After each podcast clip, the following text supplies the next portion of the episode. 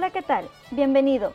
Estás escuchando Radio Monte Hebrón, un episodio más de Enseñarte el arte de enseñar. Te saluda tu hermana Laura Vargas. Aquí estaremos leyendo libros, estudiando temas, compartiendo tips y aprendiendo juntos. No faltes. Te esperamos.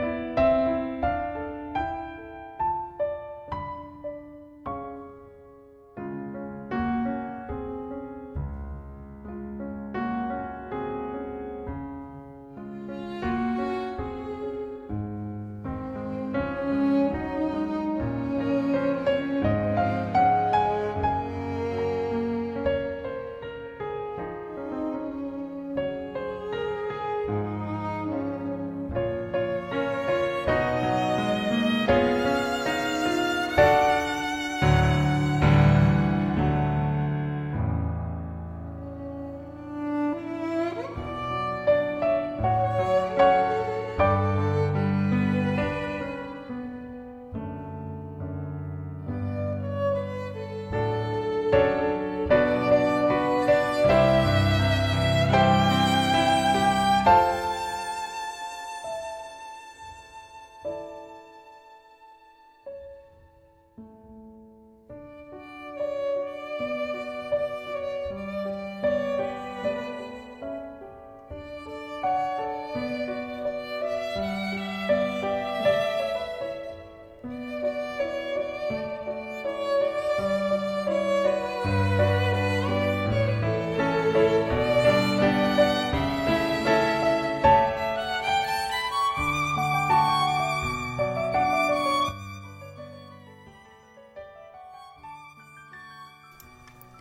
buenos días hermanos, eh, ya estamos al aire. Bienvenidos a un episodio más de Enseñarte el arte de enseñar. Les saluda su hermana Laura Vargas. Feliz año. No nos habíamos conectado desde el año pasado, parece increíble, parece mucho tiempo, pero no, no se preocupen, solo fue una semana. Espero ya estén en sintonía. Veo a varios hermanos, hermanas que ya se están reportando en el chat Spreaker y uh, este sí, Estoy, muy emocionada, estoy muy contenta. Eh, hoy tenemos con nosotros al pastor Luis Montaño. En un momento le vamos a dar la bienvenida. Eh, compartan, si ustedes ya están escuchando, manden un mensaje, que, que todos lo escuchen. Va a ser un reto para nosotros como maestros y yo sé que va a ser de muchísima bendición. Si ustedes nunca lo han escuchado, de veras se lo están perdiendo, ¿verdad? Este, Por favor, hagan, ah, manden sus comentarios, compártanlo. Este, y en un, en un segundo vamos a tenerlo ya aquí con nosotros. Vamos a una breve pausa comercial y regresamos.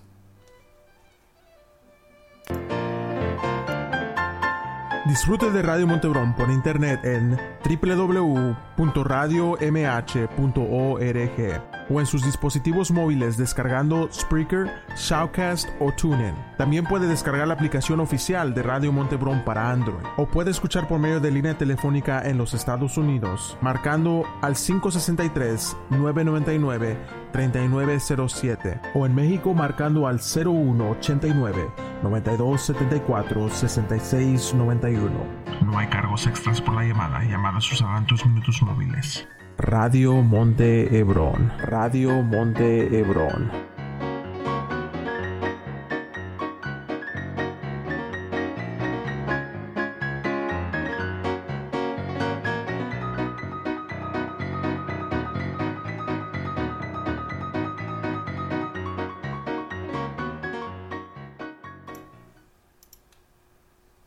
Así es. Esta bienvenida y estos este, aplausos son para el pastor Luis Montaño. Pastor, muchas gracias. Bienvenido al programa de Enseñarte el arte de enseñar. Ah, gracias, hermana Vargas, por invitarme. Muchísimas gracias por aceptar la invitación, ¿verdad? Este es un privilegio tenerle. Esta es la estación de Radio Montebrón. El director es el pastor Omar Rodríguez y pues a nombre de todo el staff y de él mismo, ¿verdad? Le damos la bienvenida. Gracias por tomar de su tiempo, apartar de su tiempo, de su, de su horario y de todo lo que siempre hace, ¿verdad? Para estar con nosotros un momento. Quisiera hacerle unas preguntas, este, Pastor Montaño. ¿Usted cómo conoció al Señor? A los 16 años fui invitado a la iglesia bautista de Lancaster, donde yo crecí en Lancaster, California, y por medio de esta invitación fui expuesto al Evangelio, aunque mi primer servicio que atendí no, no recibió Cristo, se me hizo como demasiado fácil el Evangelio y más por mi trasfondo eh, de pandillas, etcétera, en, el que estaba viviendo, se me hacía demasiado simple y sencillo el nomás recibir a Cristo y que Él me iba a perdonar por todo, pero una semana después regresé a la iglesia y el ujier que me confrontó con el Evangelio, fui y le pregunté una vez más a él que me explicara qué era lo que me iba a compartir. Me dio el Evangelio y aún en ese servicio de la mañana no recibí a Cristo, pero la familia que me invitó a la iglesia por primera vez me invitaron a cenar después del servicio de la noche y fue en esa cena que este, yo les hice a ellos la pregunta de la salvación y me me pudieron guiar a Cristo y ahora sí recibí a Cristo, comprendí el Evangelio y desde el punto de vista de que aunque es fácil para nosotros recibir a Cristo, pues Él murió en la cruz y pagó un precio muy alto para poder ofrecerlo como un regalo que es. Entonces, eso eh, fue, fue el 13, el 11, perdón, de mayo de 1996 cuando fui salvo. Wow, qué bendición, pastor, increíble como el Señor a cada uno de nosotros nos trae, ¿verdad? Y bueno, pastor, este, platíquenos un poquito de usted, este, eh, cómo conoció a su esposa. Bueno, yo sí la conozco, pero este, eh, cómo la conoció, dónde se encuentra, desde dónde nos está este, acompañando. Eh, háblanos poquito de su iglesia, eh, no sé, para que nuestro este, auditorio le, le pueda conocer conocí a mi esposa en, en la misma iglesia, ella ya pertenecía a la iglesia bautista Hermosillo. Ella desde los 12 años ya, ya atendía la iglesia. Y en sí, formalmente nos conocimos quizás ya una vez que ya estaba sirviendo en la iglesia. La, ella era parte, pero como que nunca cruzamos camino. Sabía quién era ella, cantaba en el coro, la, la veía servir, pero en una ocasión que estaba yo en la librería de la iglesia comprando un libro, fue ahí cuando formalmente nos conocimos. Este, cuando yo primero conocí a mi esposa, estaba en un noviazgo incorrecto que incluso fue el, medio que yo llegué a la iglesia. Así que cuando primero conocí a mi esposa no no no no era con la intención así de, de que nos gustábamos o algo así. Yo estaba en un proceso de dejar a la persona que me llevó a la iglesia y por abrazar la voluntad de Dios. Y gracias a Dios que ya una vez que tomé esos pasos y, comencé y arreglé mi vida con Dios, eh, hubo un tiempo donde ya comenzamos a frecuentar más en el grupo de jóvenes y después de los servicios. Este, yo comencé a hablar con ella y recuerdo que me dijo en una ocasión si quería seguir hablando con ella que le tenía que pedir permiso eh, a, su papá. Y pues este yo le pedí permiso a su papá y el papá en ese momento me dijo que no. Entonces yo tuve que esperar unos meses hasta que por fin ya tuve todas las luces verdes para poder conocerla más.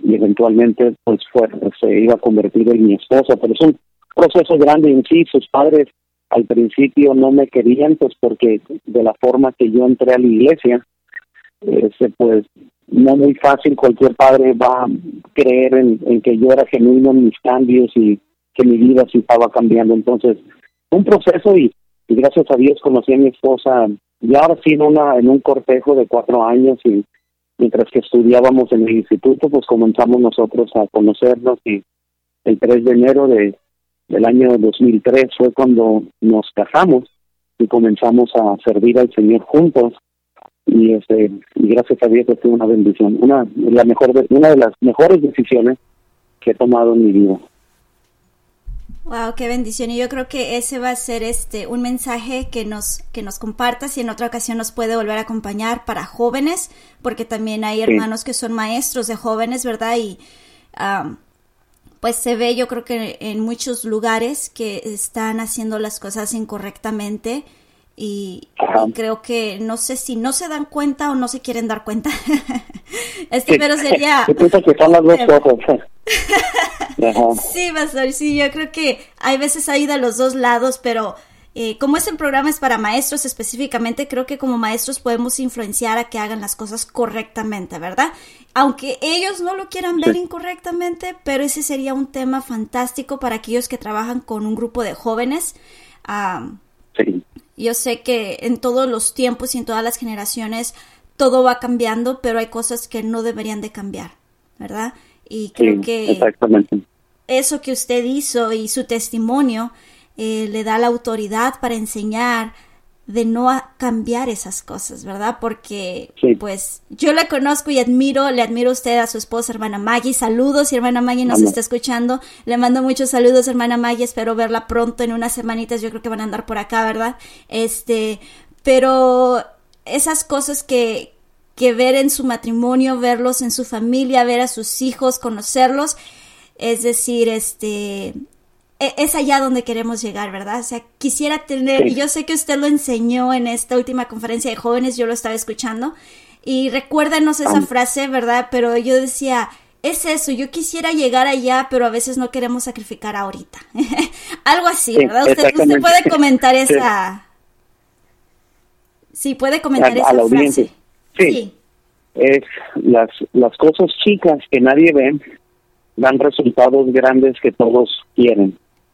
Y ese es un principio que simplemente muchas veces nosotros vemos la foto grande y somos muy rápidos en decir algo como cómo quisiera esto para mí, cómo quisiera este este resultado. Yo siempre lo comparo a, a la dieta, ya que siempre batallo con esto y, y quizás puedo ver a alguien bien delgado y bien formado y uno muy fácil dice, pues cómo quisiera esto para mí, lo que yo no quiero es que me quiten los sacos y la carne, las tortillas, etcétera.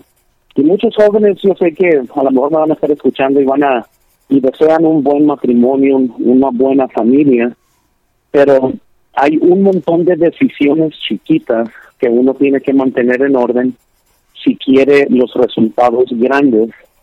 Y este y ese fue el principio que prediqué recientemente en la conferencia de jóvenes las decisiones chicas que nadie ve dan resultados grandes que todos quieren y yo sé que y lo estaba estaba usando como ilustración la vida de Daniel que Daniel propuso en su corazón no contaminarse Eso es una decisión chica, relativamente pues es solo comida.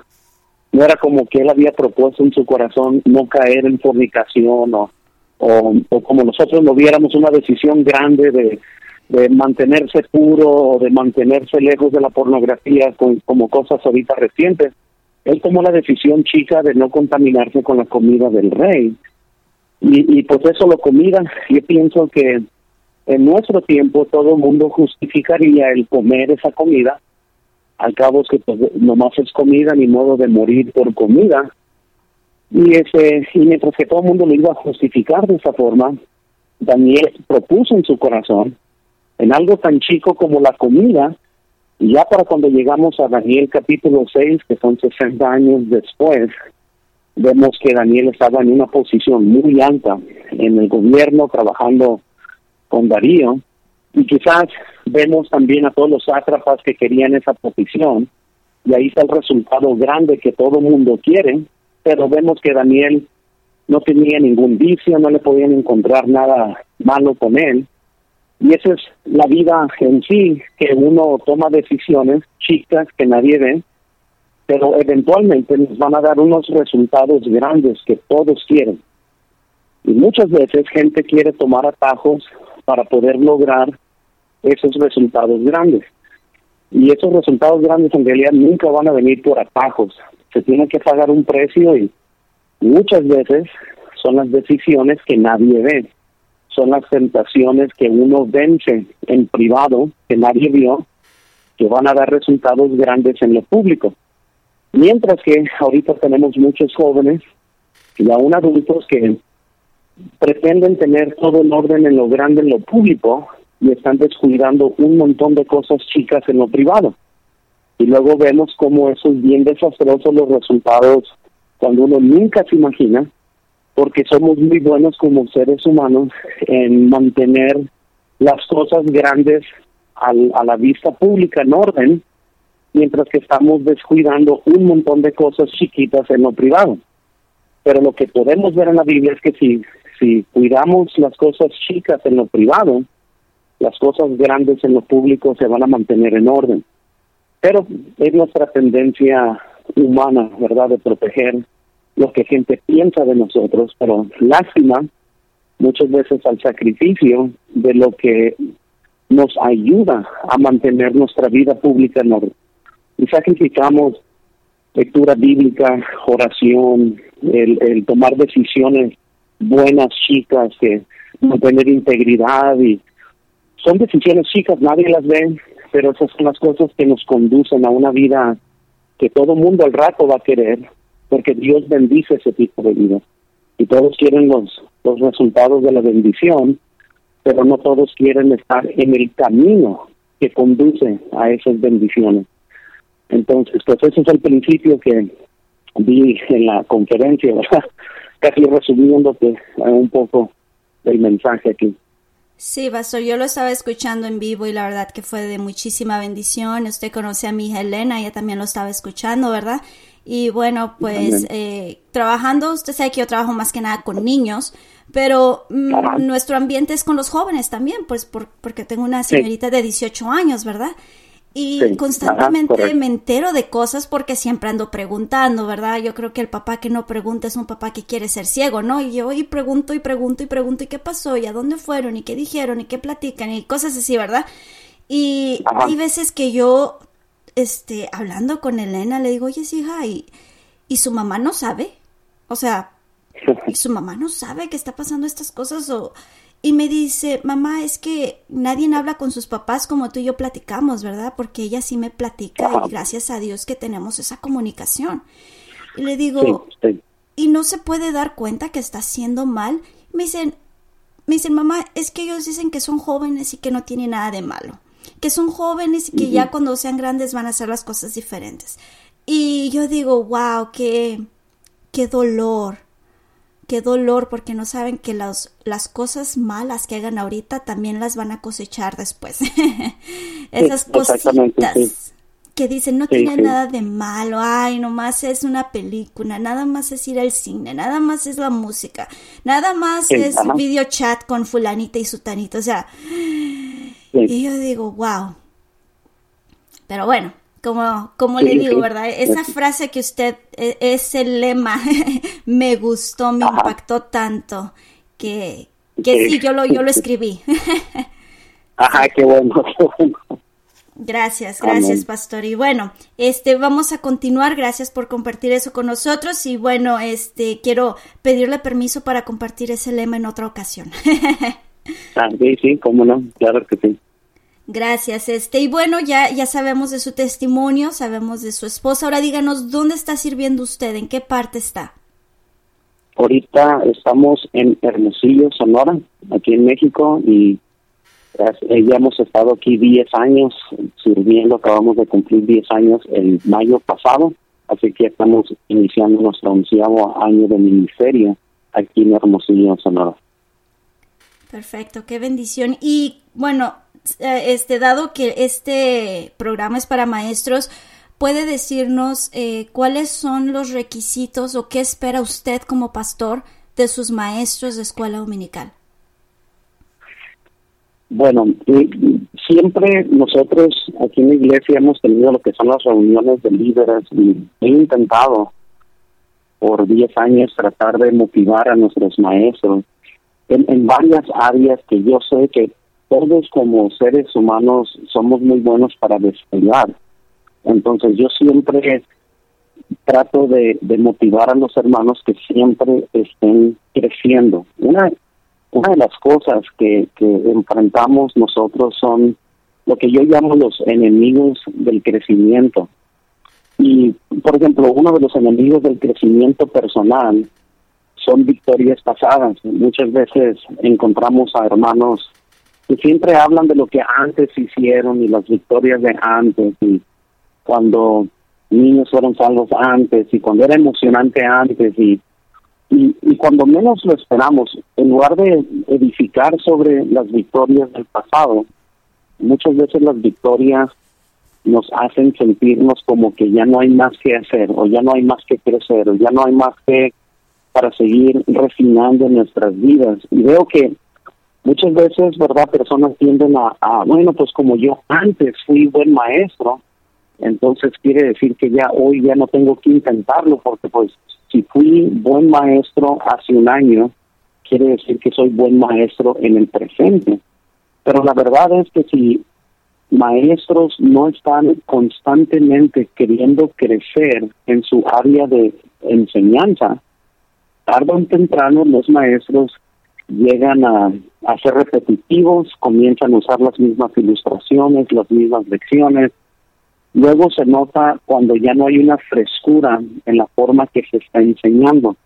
Comienzan los maestros a enseñar sacando las lecciones de su manga en lugar de estar estudiando y orando y manteniendo fervor en lo que van a enseñar. No se nota porque logros del pasado, victorias del pasado son unos, unos enemigos que si no sabemos cómo edificar encima de ellos, llegan a ser nuestro tropiezo y, y nomás vamos hacia atrás entonces, también, por ejemplo, muchas veces otro enemigo del crecimiento es las capacitaciones pasadas.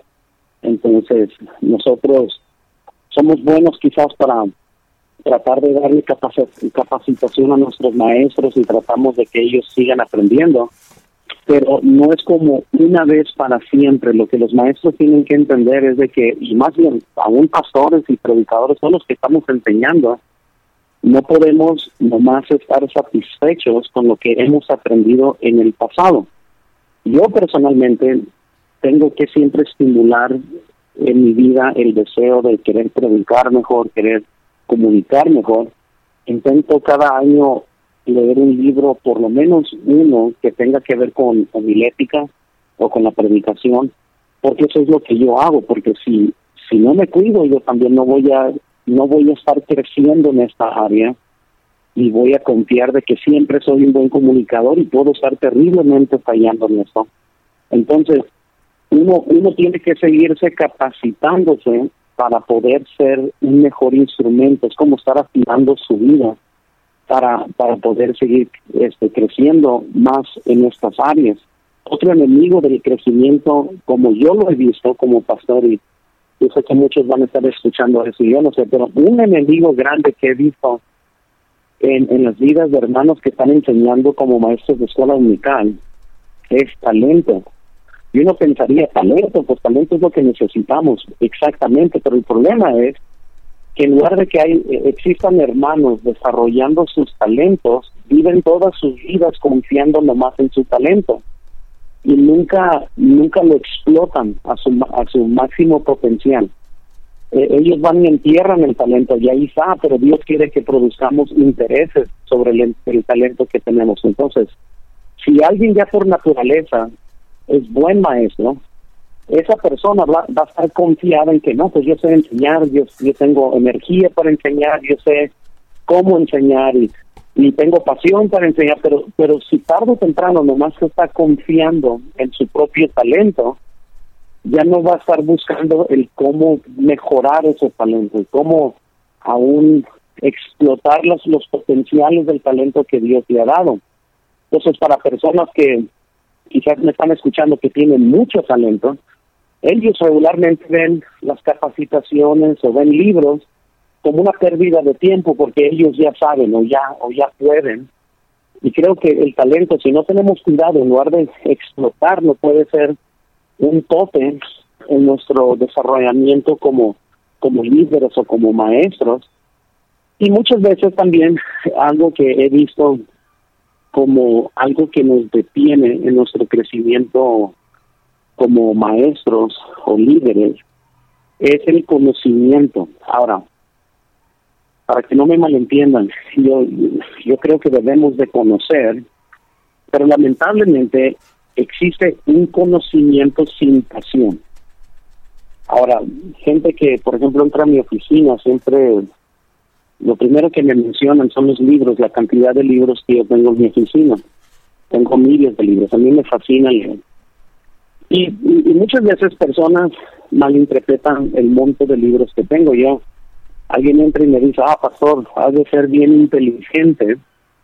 Y es bien chistoso porque eso es lo que yo creo cuando voy a la oficina de un pastor que no tiene nada de libros. O sea, yo entro a una oficina vacía, sin comentarios, sin libros. Yo estoy pensando, no, hombre, ese hermano lo conoce todo porque yo todavía tengo que estudiar y y recordar que es un dracma y cuánto era un binario y cosas así que, que quizás yo siempre tengo que estar acudiendo a poder estudiar. Y cuando pues y, pues yo siempre le digo a los hermanos que entran a mi oficina todos los libros que ven es un testimonio de mi de mi ignorancia quizás. O sea yo siempre ando buscando y queriendo estudiar más y más eh, personas que no tienen la necesidad de estudiar porque a lo mejor sí saben más o lo que sea, pues nunca van a estar, nunca, o no, no van a tener los recursos, pero en el caso de maestros, como muchos de, los de nuestros maestros tienen años de ser cristianos, han acumulado mucho conocimiento. Y eso, en esencia, llega a ser un enemigo para que nosotros prediquemos con frescura. Entonces, por ejemplo, un maestro va a enseñar sobre Abraham. En lugar de entrar y estudiar y, ver formas nuevas para poder enseñar sobre Abraham, va a confiar en lo que ya conoce de Abraham. Y, y en lugar de enseñarlo con una frescura, con pasión, va a darnos más información, porque si no estamos creciendo nosotros, nunca vamos a poder esperar que, estemos creciendo a los niños o aquellos a quienes estamos enseñando. Por eso muchos jóvenes en grupos de jóvenes van a escuchar al pastor de jóvenes dar la misma exacta lección, ya la conocen de memoria, si es que el pastor de jóvenes no está creciendo en su área de, de cómo enseñar. La Biblia, toda la Biblia la tenemos que enseñar, pero si siempre le enseñamos idéntico, por en base a lo que ya conocemos, no estamos exprimiendo de un lado o del otro, pues tarde o temprano se va a notar en la forma que enseñamos. Entonces, conocimiento, y, y es algo que les he dicho a mis maestros de aquí, pasión sin conocimiento es peligroso. O sea, no queremos a alguien que se pare con pasión y diga un montón de cosas que no son ni bíblicas, pero las diga con un montón de pasión.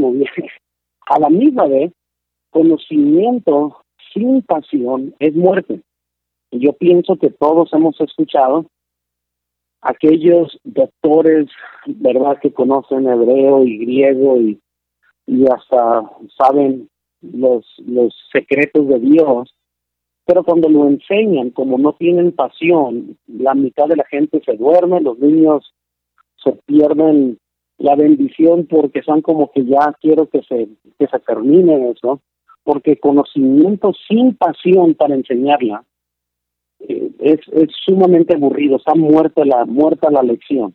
Pero pasión y conocimiento juntos nos hace buenos comunicadores de las verdades.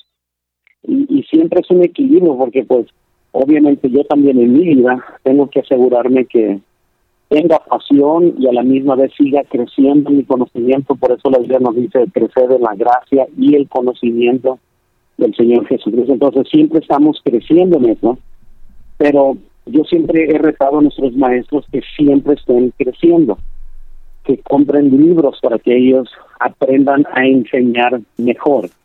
Yo noto inmediatamente a los niños de la iglesia qué maestras están conectando con ellos yo noto porque ya mis hijos ya ya pronto ya dos ya salieron de de el ministerio de niños, ¿verdad? Y tengo todavía uno, pero yo siempre notaba cuando los niños llegaban con emoción de lo que habían aprendido en una clase y luego les preguntamos por la otra clase y no podían recordar qué fue lo que aprendieron. Y una de las grandes diferencias fue que una ¿verdad? Eh, las maestras que se preparaban, que traían objetos, que traían ilustraciones, que muchas veces hasta gastaban de sus recursos para enseñar bien, para motivar bien a los niños, llegaban a impactar al punto que no solo enseñaban, pero los niños estaban recordando lo que se les enseñó. Y van a ver siempre aquellas maestras que ya conocen la historia y nomás se van a parar detrás de verdad el, el, púlpito ahí de la de la clase y van a impartir información pero impartir información es muy diferente a enseñar a los corazones de los niños. Todos pueden impartir información pero eso no quiere decir que están conectando con los corazones de las personas que están escuchando. Entonces es ahí donde se requiere bastante bastante pasión para poder comunicar lo que ya conocemos y comunicarlo de tal forma que el oyente beneficie del, del conocimiento que tenemos. Y todos aquí tenemos que recordar que vivimos en un mundo tan digital que si no usamos ilustraciones o no estamos buscando formas de ilustrar las verdades que estamos dando, la gente fácilmente vaga en su mente y, y podemos exhortarles que mantengan enfoque, pero la verdad es, la mayor parte de la gente que aún me está escuchando ahorita o que viene a nuestras iglesias viven con un celular en la mano constantemente, están siendo estimulados visualmente y es muy difícil que alguien nomás se siente y de una lección de 40 minutos sin usar ilustraciones para mantener la atención de los niños. Entonces, pero pero esos son como los enemigos del crecimiento, ¿no? La, la verdad es, de que nosotros tenemos que fomentar crecimiento y siempre todos nosotros tenemos que reconocer que mientras que existen estos enemigos, nosotros podemos fomentar crecimiento personal, ya sea que el, el simplemente hecho que podemos reconocer que siempre podemos crecer, este, ¿por qué? Porque nadie lo sabe todo, Nadie ha logrado su máximo potencial de aprendizaje. Todos podemos aprender algo. Alguien nos puede enseñar algo. Y este y siempre podemos estar nosotros en ese conocimiento. Siempre también podemos mejorar nuestra forma de comunicar. Y los tiempos están cambiando drásticamente. Entonces quiere decir que todos los maestros tienen que que actualizarse también en cierta forma para saber cómo comunicar las verdades de Dios que son eternas a los niños de hoy que son sumamente distraídos, a, los niños que están creciendo en un hogar donde no, no se les enseña la Biblia, no hay un padre que ore con ellos. Todos los maestros, si no están bien preparados, están perdiendo una tremenda oportunidad de impactar sobre niños que quizás la única vez en toda la semana que van a escuchar de Cristo o van a leer la Biblia, van, va a ser en esa hora, en esos 40 minutos que van a estar con el maestro. Y si el maestro nomás viene y saca una lección de su manga, qué, tremendo desperdicio de oportunidad para poder marcar la vida de esos niños. Yo fui maestro de escuela dominical, comencé de segundo y tercer grado, cuando, cuando yo nomás serví en mi iglesia, y luego me fui de tercer y cuarto grado. Y increíblemente, yo solo como joven, queriendo enseñar mejor a los niños, yo, yo mismo comencé a, a comprar libros y leer y saber cómo, cómo enseñar y y curiosamente, aun cuando yo regreso a Lancaster y veo los que antes fueron mis estudiantes, aún todavía recuerdan ciertas lecciones que yo di. Esta, una hermana me dijo jugando, me dijo, yo fui salvo como diez veces en tu clase, porque cuando predicaba del, del infierno y de la salvación siempre lo hacía con pasión y querían estar seguros de, que eran salvos y cosas así, pero una cosa yo sé, yo no quería desperdiciar mi hora que yo tenía con todos estos niños. Y, y gracias a Dios ya ver a, ellos ya grandes y son padres y se han casado, que aún recuerden esos momentos que pasé con ellos enseñando y los retaba que se memorizaron versículos, tratábamos de hacer cosas para emocionarlos a ellos, a tener el deseo de hacerlo, pero si, si nosotros no nos estamos actualizando también nosotros, es imposible nomás generar, ¿verdad?, pasión. No, no podemos falsificar la pasión. Alguien puede pararse detrás de, un púlpito para enseñar al niño y si no tiene pasión para enseñar, tampoco lo va a tener para su, su preparación. Entonces, por lo regular, gente que no tiene pasión va a hacer lo mínimo posible para enseñar nunca le van a invertir tiempo, la mayor parte de ellos van a estar estudiando nomás el sábado, va a ser el único día que van a estudiar para saber qué van a enseñar el día siguiente. Un maestro con pasión va a estar toda la semana estudiando la lección para, para comprar objetos, para tener listos los, los, los diseños o no sé, o lo que va a poner en, en, el pizarrón o, cosas pero ya se va preparando. Para el sábado en la noche es muy tarde prepararse, porque ya el día siguiente ya uno tiene que venir listo a la iglesia. Entonces, si nosotros no estamos trabajando para, para mejorar esto, lo que llega a suceder es, nomás hacemos lo mínimo. ¿Y qué es lo mínimo?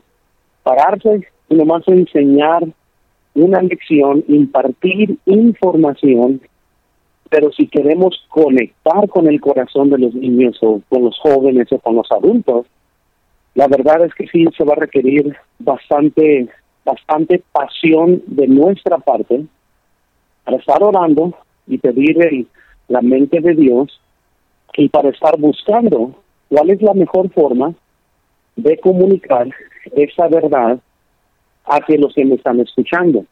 Ahora, vemos eso que hizo el Señor Jesucristo, él mismo hizo esto, él podría haber dicho, saben que tengan fe, pero él decidió usar un objeto, las semillas de, mostaza, para que se les quedara grabado a los discípulos eh, esa ilustración. Él, él podría nomás haber dicho, es importante que tengamos fruto, pero vemos en Lucas que los llevó a una higuera sin fruto y usó eso como un objeto, como diciendo, mira, esa higuera no tiene fruto, córtenla.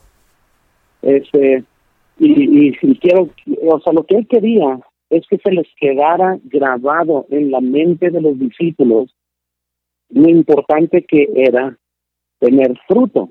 Y lo que se dice, si el Señor usó objetos y usó ilustraciones, yo pienso que también nosotros como maestros debemos de estar buscando la mejor forma de ilustrar la verdad para que también se les quede grabado esos principios en el corazón de los niños, porque muy fácil, muy fácil se, se pierde la, la oportunidad, ¿verdad?, de, de impactar en los niños. Entonces, yo pienso que si nomás estamos conscientes de que hay enemigos de nuestro crecimiento personal, pero también hay formas que podemos fomentar crecimiento y estar conscientes de estas dos cosas, porque uno, uno tiene que luchar y uno tiene que, ah, hace poco estaba quejando yo, ¿verdad?, con, con un pastor amigo mío de lo cansado que estaba, porque estaba haciendo un calendario y estaba planeando mis mensajes y, y todo, y me dijo, pues estás cansado porque quieres, porque nadie te dijo que hicieras esas cosas. Y yo me riendo, le dije, pues sí, pero pues, pero pues yo ya tengo que estar meditando en cómo predicarle a mi congregación. Ellos merecen que yo me pare detrás del púlpito y haga mi mejor posible. A mí me dice, todo lo que viene a tu mano para hacer algo según tus fuerzas. Entonces, eh, pero yo me estoy riendo, le dije, pues mira, le dije yo, yo sé que sí, nadie me dijo que lo tengo que hacer, pero tengo pasión, yo quiero ser un buen pastor y, si tengo esa pasión, pues me va a llevar a tener que trabajar para, para ser un buen pastor, para tratar de ser un buen predicador. Y Dios sabe, hay mucho que tengo que crecer eh, como predicador, no he llegado todavía y por eso cada año trato de mejorar porque ojalá que en unos 15 años de hoy pueda ver hacia atrás y aún reírme de la forma que predicaba ahorita, porque he crecido en mi, en mi comunicación, porque nunca hemos parado de crecer. El momento que paramos de crecer, el momento que pensamos que ya no hay más que crecer, creo que bastante de nuestro ministerio también va a comenzar a morir. Entonces, alguien dijo, trabaja, como si usted viviera para siempre y vive como si usted muriera hoy, ¿verdad? Y eso siempre se me ha quedado en mi mente. Pero si no, si nosotros no estamos, ¿verdad?, tratando de, mejorar, vamos a estar bien convencidos con el promedio. Y el promedio es un enemigo de la excelencia. Entonces, muchos han adoptado, ¿verdad?, una regla que lo, lo que tenemos que hacer es lo necesario pero quienes resaltan los que hacen más de lo necesario. Y la mediocridad, ¿verdad? Siempre, siempre será el cáncer del alma si, si no tenemos cuidado. Entonces, para todos los maestros, yo sé que se me está acabando el tiempo, más quiero animar que, que cada uno ponga atención a los detalles y cada quien desarrolle con un compromiso el talento que Dios les ha dado porque nunca se imaginan a quién les están enseñando. Les van a estar enseñando a futuros predicadores, a futuras esposas de predicadores, van a estarle enseñando a futuros empresarios quizás, que un día Dios les bendiga a ellos y este y pueda, puedan ser de tremenda bendición a las iglesias a los que sirven. Entonces, no desperdicien la oportunidad de impactar el corazón de alguien de uno de los niños o ya sea jóvenes o quienes estén bajo el cuidado, porque esa también puede ser nuestra última oportunidad. Yo siempre estoy consciente, hoy en la noche tengo servicio, pudiera ser mi último servicio. ¿Quién sabe? Uno nunca con la muerte, nunca sabemos cuándo va a ser el día que Dios nos llame a su presencia, pero hoy pudiera ser. Y qué feo fuera que si hoy en la noche me parara ante mi congregación, todo lleno de flojera, lleno de apatía, indiferencia, y perdiera la oportunidad que tengo hoy para intentar de, de, de impactar estas vidas de los hermanos que me van a estar escuchando, más bien para que Dios lo haga, pero la, si mi mano no es diligente, pues ¿cómo va a prosperar? La Biblia dice, la, la mano del diligente prosperará. Entonces, si yo no soy diligente para prepararme y predicar esta noche, pues ¿por qué voy a esperar que Dios me prospere si yo no he sido diligente en mi preparación? Esta noche voy a predicar y he pasado horas estudiando, aunque, aunque es un tema que ya he predicado, pero quiero estar listo de corazón, quiero estar listo en mi mente, quiero estar listo para dar mi mejor. No vaya a ser que esta sea mi última oportunidad que tenga para impactar la vida de alguien. Entonces lo quiero hacer eh, de la mejor forma posible para poder impactar vidas. Entonces, pero eso es lo que más bien yo siempre he tratado de, de, de, enseñar a nuestros maestros aquí, Y yo pienso si hay un maestro de nuestra iglesia que escuchando va a verificar que es algo que por 10 años he, he intentado compartir a los hermanos que tengan una visión para impactar la vida de los niños, porque ellos crecen y dejan de ser niños y luego son adultos.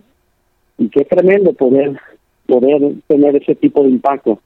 Yo solo digo eso, un día en el cielo vamos a conocer a B.L. Muri, pero me imagino y también me muero por ver esa maestra de escuela dominical quien ganó a B.L. Muri para Cristo. Para muchos que no conocen la historia de B.L. Muri, él no quería ir a la iglesia. En su autobiografía dice que él se metía debajo de la cama cuando llegaba el maestro de escuela dominical porque no quería ir a la iglesia. Este maestro se, se metía hasta el cuarto de él y lo jalaba debajo de su cama y se lo llevaba a la iglesia. Ahora, yo pienso que todos nosotros ya estuviéramos así, bueno, no quiere ir, pues ni modo, pero pero no esta maestra que fue y jaló a Dele Muri. Me imagino que tarde o temprano en la vida de esta maestra se encontró con una tremenda, tremenda satisfacción al ver a Dele Muri predicar, ver los, los cientos de miles, este, ganó hasta un millón de personas para Cristo. Ahora, yo no, yo no sé qué habría sentido esta maestra de escuela dominical al ver a Dele Muri. Yo me imagino que dijo, gracias a Dios, que hice más de lo que se esperaba. Gracias a Dios que no recibí no, que yo siempre fui constante tratando de jalar a ese muchacho a la iglesia, aunque no quería. Y, invirtió su vida en él y mire todo lo que Dele Muri hizo para la gloria de Dios, pero a fruto de quién? Es que quizás una mayor héroe aquí es esa maestra que es que fue la persona que alcanzó a Dele Muri. Yo sé que toda la atención se la damos a Dele Muri porque Dios tremendamente lo usó, pero siempre habrán héroes desconocidos a nosotros que invirtieron en la vida de alguien, como la vida de Dele Muri. Yo sé que hay héroes en mi vida que quizás nunca van a leer un, una biografía de esas personas, pero esas personas invirtieron en mi vida y gracias a ellos estoy haciendo lo que yo estoy haciendo hoy. Entonces, para que nadie pierda visión de que nuestras vidas sí cuentan y podemos hacer más de lo que uno piensa y podemos impactar la vida de alguien y, y solo Dios sabe el potencial que eso tiene, ¿verdad? En, la vida de cada persona, pero esa ha sido mi, mi este, exhortación, ¿verdad? Que le he dado a los maestros de escuela dominical. Gracias, pastor. Qué bendición. De hecho, es este es increíble. A, a mí también me gusta leer y siempre me gusta estar preparándome y todo, pero veo que en nuestra cultura este hispana, tal vez este no buscamos eh, el leer, la lectura no es un hábito que hemos desarrollado, la, el aprendizaje no es un hábito Ah, constante en el cual ah, nos deleitamos. Decimos, ya fui a la primaria, ya terminé la secundaria, ya terminé la prepa, no quiero saber de libros, ¿verdad? Entonces, creo que esto que usted nos acaba de decir, espero y sea de, de, este, de exhortación a los hermanos. Eh, no, no, no sé si es más porque este, estamos en una, en una generación diferente, ¿verdad? Pero eh, yo recuerdo que siempre había hermanos o inclusive a veces que me toca trabajar con maestros más grandes, este, y no les gusta a veces que uno les enseñe una manera diferente o hacer un canto este diferente o este quieren todo algo más rígido, más monótono, más siéntate, no te levantes, ¿verdad? Entonces, así como que, oyes, eh, no has hecho ninguna actividad para que los niños saquen las lombrices, déjalos que se levanten, ¿no? Entonces, no sé, pastor, este, eso de, de, de ese, de, el aprendizaje personal y la lectura de libros es, es un muy buen reto, no dejar de aprender. Este, ¿tiene algunos libros que usted pueda recomendarnos para niños, para adolescentes, para nosotros como maestros, nuestro crecimiento personal? ¿Hay algo que usted pueda recomendarnos? he leído bastantes libros en inglés. No sé si existen. Bueno, hay uno en español que leí hace unos atrás que se llama Aprende a enseñar. Hay otro que se llama las las siete leyes del que aprende. Se me hace que así, The Seven Laws of the Learner. No sé si, si existe en español. Hay, hay otro, curiosamente, y, y espero que todos los demás comprendan los que me están escuchando. Hay, hay un libro que se llama El poder de las relaciones y, es escrito por John Maxwell, es un, autor de liderazgo, no, no estoy de acuerdo con todo lo que él enseña como cristiano, pero ha enseñado buenos principios de liderazgo. Y en este libro, básicamente lo que dice es que todos hablan, pero no todos comunican. Y eso es lo que en realidad sí se llama el libro en inglés, pero nomás que traducieron el, la portada del libro, sí, el poder de las relaciones. Pero eso trata de que no se trata nomás de hablar, es como un libro de cómo, cómo tocar las vidas de otras personas. Y yo pienso que, que aún en las limitaciones que todos tenemos, si tenemos el deseo de impactar vidas, eso nos va a llevar a prepararnos para hacerlo. Porque una cosa es decir, yo quiero impactar vidas y otra cosa es tener la disciplina para poder hacerlo. Entonces, ese libro de eso habla de que no nomás se trata de hablar, sino que cómo, cómo conectas con la, con la gente. Y, este, y claro, pues yo tengo bastantes libros que son de homilética, que tiene que ver con la predicación de la palabra. Entonces, que eso es diferente, eso es lo que sí me la llevo leyendo, leyendo más. Entonces, entonces, pero eh, lo importante es cualquier libro de pedagogía, o ya sea, ¿verdad?, homiléticas en la, en la, la ciencia de dividir las escrituras, pero hay bastantes libros de objetos que uno puede comprar de, cómo enseñar con objetos, cómo ilustrar la Biblia, este que, que uno puede estar, hay uno que se llama sobre la escuela dominical, así se llama en inglés, visto? y esa fue una ayuda para mí también, ¿no? más de cómo mantener asistencia en mi clase. Yo recuerdo que yo mantenía una asistencia mía personal y entregaba una a mi iglesia de la asistencia de los niños, pero porque yo quería galardonar a los que sí venían sin fallar y uno tiene que mantener un, un récord de esto, de los cumpleaños de los niños para que no se me olvidaran, etcétera. Entonces, si hay bastantes recursos, lo que pasa es que no todos están buscando ¿verdad? los recursos para, para seguir creciendo en estas áreas. Así es, sí, gracias, gracias Pastor por este compartir estos libros con nosotros. De hecho, sí hay muchos que se han conectado, muchos que están mandando saludos. Hermana Graciela López, hermana Betty Brambila, hermana Claudia Gutiérrez, Nancy Janet de Vita, hermana Nancy Estrada. No voy a leer exactamente todos los comentarios, pero todos están este, mandándole saludos eh, compartiendo este desde donde nos escuchan. Este hermana Antonia Sagredo, ah, saludos a todos ustedes que ya están en sintonía. Hermano Juan Flores, saluditos a usted también. Hermano Pablo, eh, estaba preguntando si había algún, si tenía algún libro para adolescentes y si, uh, ¿cuál era el otro? Libro para adolescentes y Ah, de jóvenes para noviazgo, matrimonio. Ah, ¿Qué más? Tengo muchos aquí que, que son en inglés, pero por ejemplo hay uno que leí que se me hizo bien, se llama Feliz Soltero. Ahora, muchas veces el título de los libros eh, empuja a unos que son solteros que, que a lo mejor digan, ah, no, no, pues no quiero ser soltero. Yo siempre estoy leyendo de diferentes libros porque como enseño a los jóvenes de nuestra iglesia, muchas veces estoy buscando cómo ayudarles, ¿verdad? En esta área, especialmente de, de noviazgo, etcétera. Entonces, hay, hay uno que se, que se llama así ahora.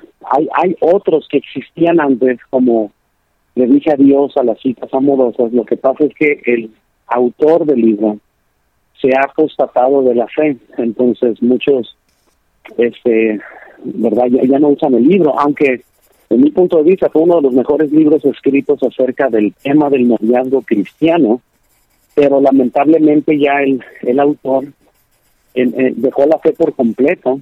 Entonces, incluso yo no sé si aún se vende el libro, pero pero eso es un buen libro como para tener como base de y obviamente hay hay más en, en inglés.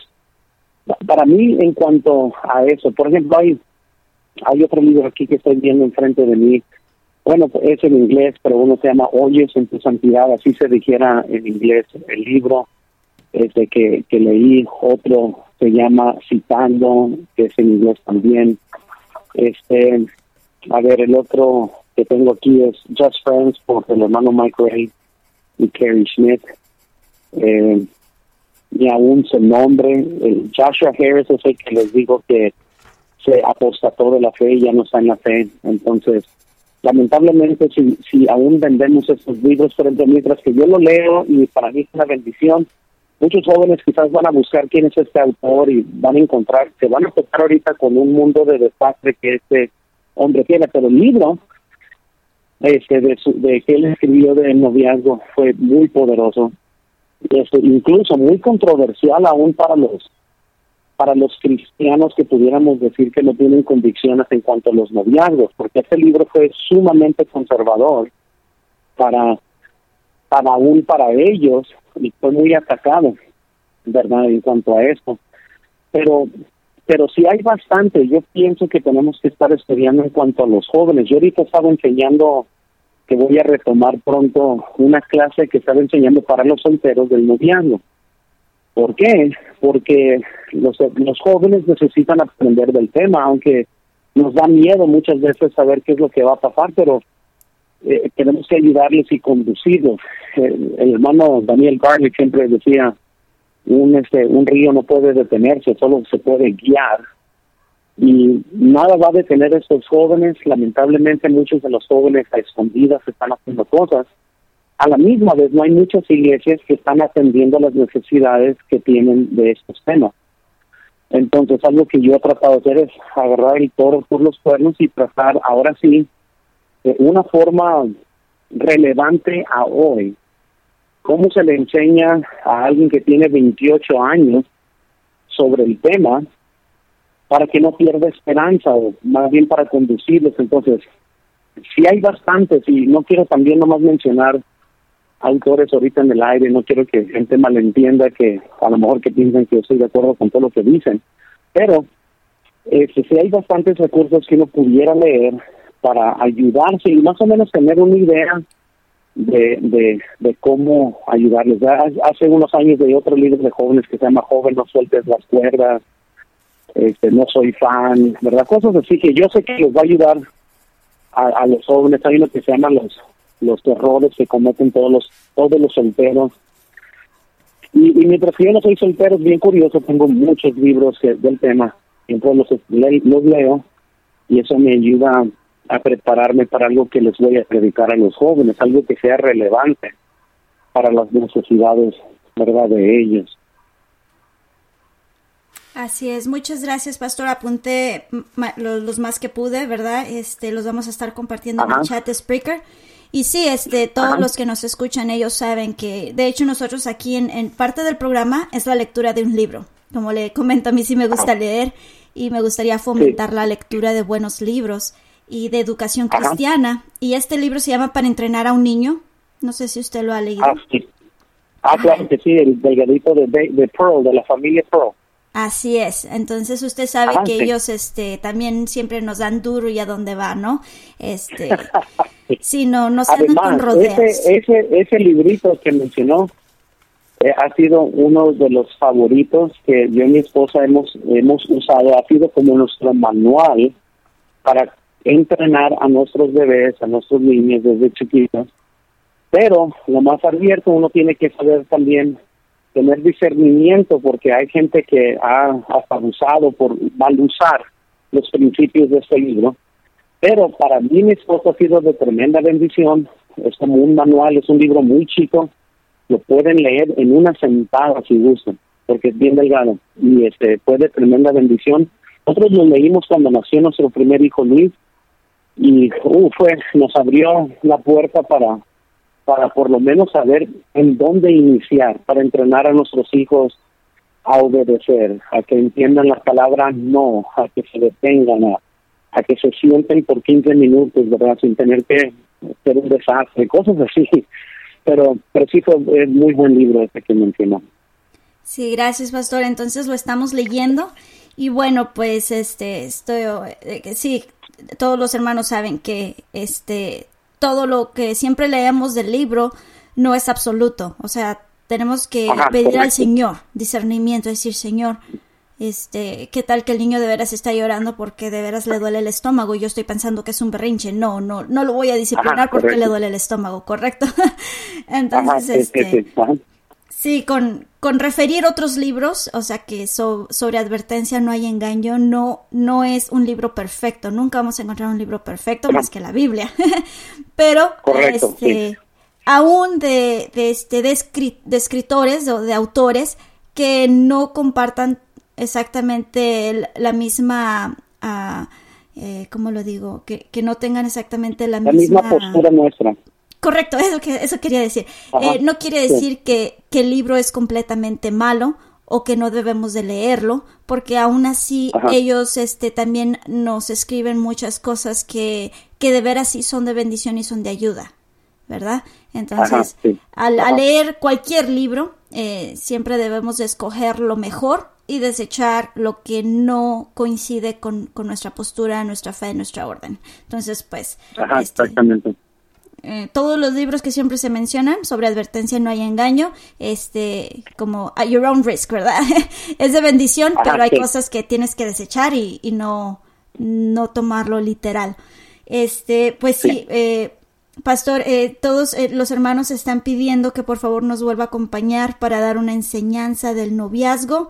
Este, usted díganos eh, qué otra ocasión tiene un tiempo libre. Este, el, yo sé que el día de hoy fue un reto a los maestros y el reto pues fue el crecimiento, ¿verdad? Vamos iniciando el año y es un buen momento para para tomar la decisión, tomar nuestra postura de maestros en serio no, no jugar al maestro y los niños. Correcto, y no perder esa oportunidad, ¿verdad?, de impactar la vida de un niño. Así es, sí, este, a mí me encanta enseñar historias misioneras y bueno, este, eso es cuando más disfruto estar con, con los niños y siempre he visto el resultado después de, en algunas ocasiones los, los papás han venido a decirme, hermana, ¿usted enseñó del África? Y yo así como que, mm", ¿verdad? Dice, es que mi hijo está orando y dice que si a lo mejor Dios nos llama al África a servir allá, ¿verdad? Y yo así como que, mm", este...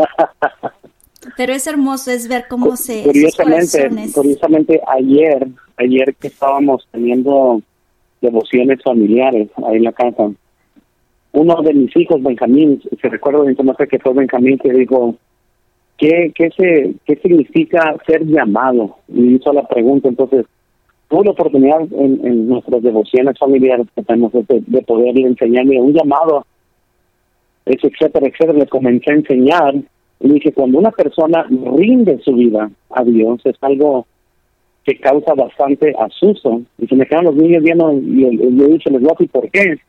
Porque cuando verdaderamente uno rinde su vida a Cristo, sabe entonces que Dios puede tomar el timón de nuestras vidas y dirigirnos a donde Él quiera, hasta aquellos lugares que nos están dando miedo. Y dije, por eso es algo muy temeroso, ¿verdad? Rendirse a los pies de Cristo, porque entonces Él nos va a llamar a donde Él quiere y tenemos que obedecer ese llamado. Y, y, curiosamente, uno como padre, yo les dije esto ayer, por eso llegó a mi mente, les dije, es como si yo les llamara a ustedes a que se fueran a otro país, como África, les dije ustedes tienen que hacer lo que lo que Dios quiera para ustedes sin importar nuestras preferencias de siempre quererlos tener enseguida o, cerca de nosotros que, que más fuera que mejor ustedes se rindieran a las cosas de Dios tuvimos esa plática ayer curiosamente wow qué bendición sí así así me ha, me ha ocurrido verdad y bueno a mí se me hace tan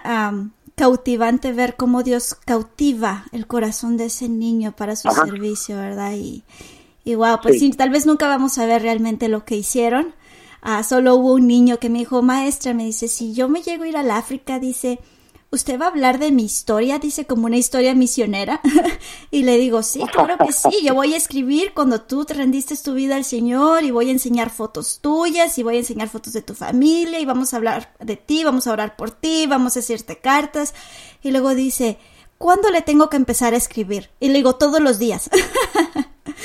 Agarra un libro y todos los días empieza a escribir cómo Dios te está usando para que cuando ya estés allá, este, tengas tengas el proceso de cómo llegaste y nosotros poder enseñar de ti también, ¿verdad? Y ese niño pues me, me, me, llenó su corazón, me, me, llenó el corazón a mí y cómo Dios cautivó. Era la historia de Amy Carmichael, ¿verdad? De cómo ah, ella rindió su vida este y todo lo que ella tuvo que pasar y todo eso. Y bueno y este niño pues dijo será que Dios quiere que yo vaya allá verdad y ah, bueno ajá exactamente. Y uno nunca sabe qué es lo que Dios va a hacer con ellos sí y no como maestros no tomarlo como como un deber nada más de que pues es que el pastor quiere que yo enseñe, pues aquí está la lección, pues ya se acabó, váyanse y vámonos y ya la vida sigue normal. No es es este esperar, tener esa expectativa como maestros de ver un resultado, de ver a los niños querer hacerlo, ¿verdad? Y,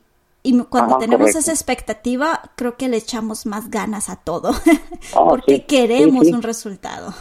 Sí, porque queremos, ah, queremos ver que Dios obra. Así es. Bueno, pastor, pues... ¿Sabe algo, algo curioso, nomás para compartirle a los maestros que están escuchando? Cuando yo primero comencé a enseñar como maestro de escuela dominical, alguien que fue como de ejemplo sin que lo supiera, por ejemplo, fue mi esposa. Ella siempre fue maestra también de niños. Y curiosamente, cada domingo la veía ella cuando caminaba con una...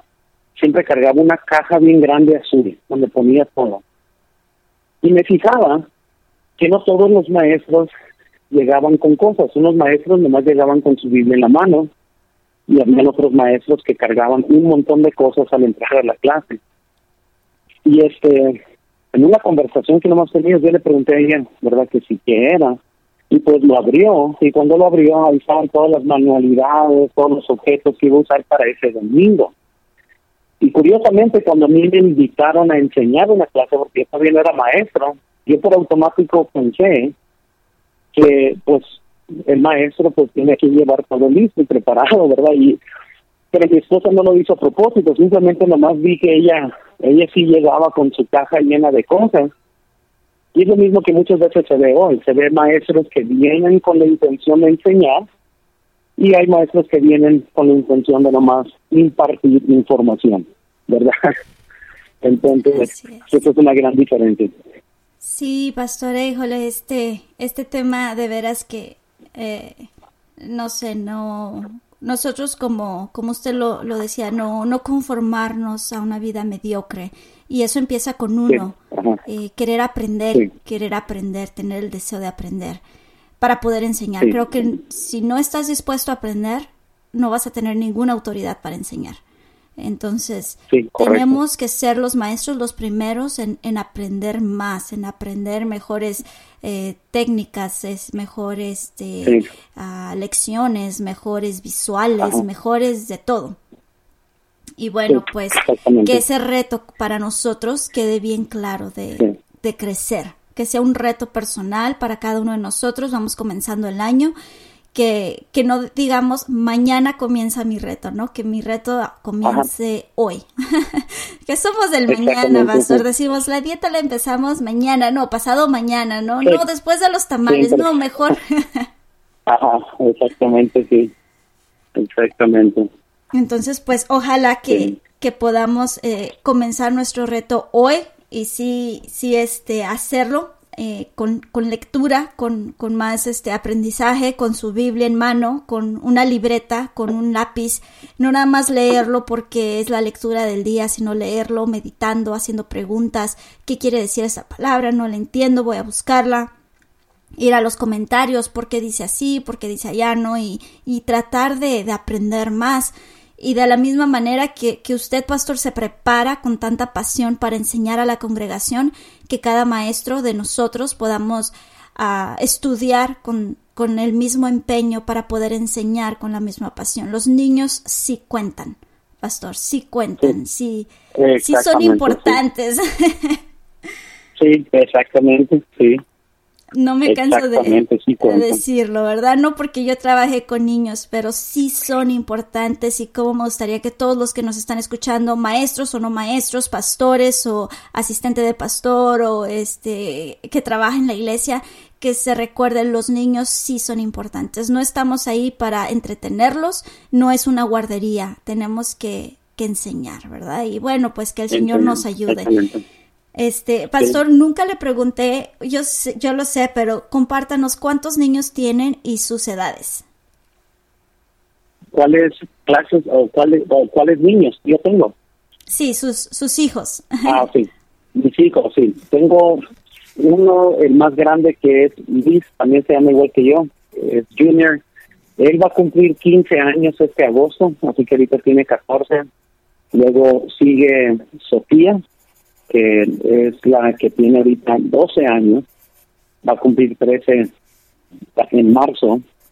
Y este, luego tengo a Benjamín, que es el, el payasito ahí del que siempre nos hace reír. Y él este tiene ya va a cumplir 11 años él. Y, este luego tenemos a las dos niñas que son las dos gemelitos los dos copitos que tenemos.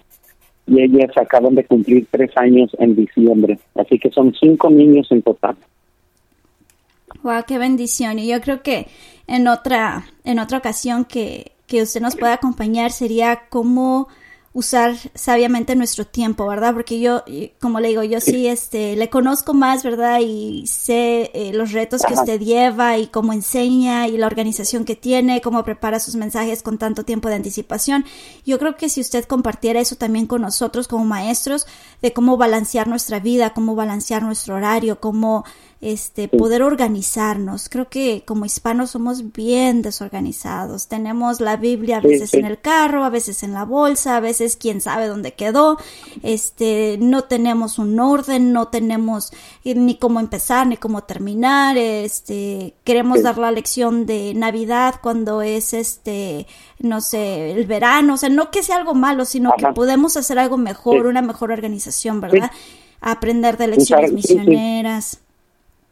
Correcto, entonces, no sé, perdón, adelante. No, no, digo, sí, exactamente, estoy de acuerdo con todo lo que dice uno. Uno puede beneficiar del mismo calendario para enseñar ciertos temas dependiendo del calendario que ya que ya uno está usando, ¿verdad? Para vivir. Así es, sí. Me parece una, una palabra que dijo eh, que me pareció bien, bien interesante es la disciplina. Si nosotros no somos disciplinados, nunca vamos a poder este, llegar a las metas que queremos, ¿verdad? Tenemos que empezar a disciplinarnos, a organizarnos. Y bueno, pastor, pues este, muchísimas, muchísimas gracias. De veras, no sabe cuánto le agradecemos. Eh, todos los hermanos que están escuchando están muy, muy agradecidos por este, habernos acompañado. Muchas gracias, pastor. Amén. gracias por mi, mi privilegio. Este, hemos tenido este al hermano Mario Nungaray, al evangelista, yo sé que usted lo conoce, son, son amigos. Ah, este, y también este le hemos este pedido que nos ayude a enseñar y, ¿verdad? Entonces, yo sé que usted lo podría recomendar entonces a todos los hermanos que nos están escuchando si necesitan un entrenamiento en su iglesia, si necesitan este capacitación, no no es malo no saber, es malo no hacer nada para no saber, ¿no? O sea, no es malo no, no saber cómo, pero busca, investiga, trae a alguien que capacite. Si tú no puedes hacerlo, ¿verdad? Este, hay muchas personas que, que se han preparado para hacerlo, entonces pueden ah, usar a estos hermanos que han dado su vida para, para servir en, en, esta, en estos ministerios. Está el hermano uh, Nungaray, está el hermano Turriza, hay varios hermanos que, que a eso se dedican, a entrenar maestros y, qué hermoso es ver cuando los ve uno trabajar, ¿verdad? Yo fui impactada al verlos y, wow, este, uno siempre dice, yo quisiera eso, pero no trabajamos para llegar allá, ¿verdad? Ajá, este, exactamente, sí. Ajá. Empecemos, este, ¿verdad? Con buenos hábitos, empecemos con este nuevo reto. a proponga en, esta semana, eh, ¿verdad? No nada más leer su Biblia, pero estudiarla y este... eh, empezar un crecimiento, ¿verdad? Este, pastor, muchísimas gracias. Eh, nos despedimos. Está usted al aire, puede despedirse. Saludos, hermana Maggie. Hermana Maggie, si nos está escuchando, reciba saludos de todos este, los hermanos de, de la radio, de Radio Montebrón. Este, también a Luis, a Sofi, a Benjamín y a las niñas. Reciban saludos y gracias por, por prestarnos a, al hermano, ¿verdad? Para, para compartir esto en el programa. Amén. Este, gracias, hermana, a usted por invitarme y gracias a todos los que han estado escuchando. Una bendición aquí estar con ustedes y compartir este tiempo con ustedes. El Señor les bendiga. Si les podemos ser de bendición en cualquier otra área, con mucho gusto estamos para servirles. Muchas gracias, pastor, y vamos a estar este en, en, comunicación para ver este de aquí a un mes tal vez pueda volvernos a acompañar y dar este un, una enseñanza de los jóvenes y así sucesivamente, ¿verdad? Creo que todavía hay mucho por por aprender. Muchas gracias, pastor. Nos despedimos de usted. Dios me lo bendiga. Dios le bendiga. Sí, bye bye. Bye bye.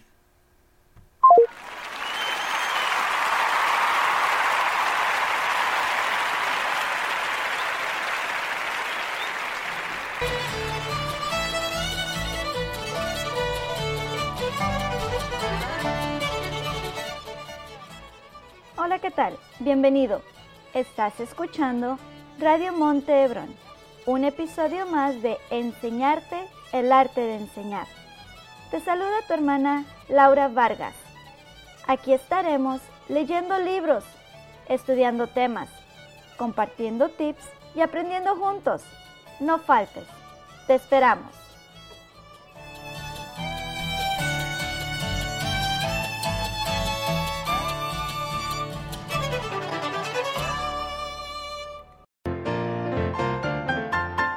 Disfrute de Radio Montebrón por internet en www.radiomh.org o en sus dispositivos móviles descargando Spreaker, Shoutcast o TuneIn. También puede descargar la aplicación oficial de Radio Montebrón para Android o puede escuchar por medio de línea telefónica en los Estados Unidos marcando al 563 999 3907 o en México marcando al 0189 9274 6691.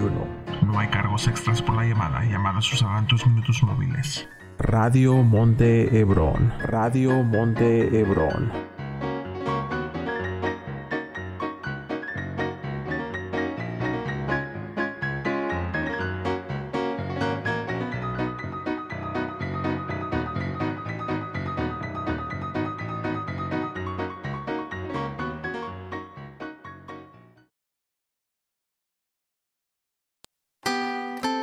¿Eres un fiel ciberescucha? Entonces comparte la estación con tus familiares y tus amistades. Será de bendición para ellos y de gozo para nosotros. Radio Monte Hebrón. Radio Monte Hebrón.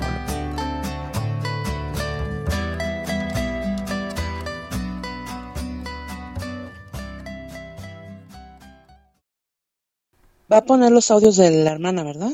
Sí, sí los voy a poner. Pero ahorita primero en-